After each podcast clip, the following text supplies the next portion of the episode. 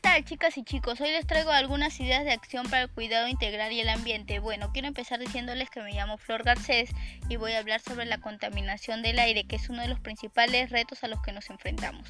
Pensemos en los efectos de la contaminación y cómo podemos mitigarlos. Por ejemplo, disminuir la cantidad de residuos que producimos en casa, usar recursos responsablemente, separar la basura, reutilizar y reciclar, utilizar un transporte público, caminar o trasladarse en bicicleta y muchas más que se les pueda ir ocurriendo. Asimismo, para mejorar nuestra calidad de vida y agradecerles por el rato de su tiempo que nos están otorgando y decirles que si no puedes amar ahora tu ambiente, no lo esperes amar cuando luego ya no haya solución.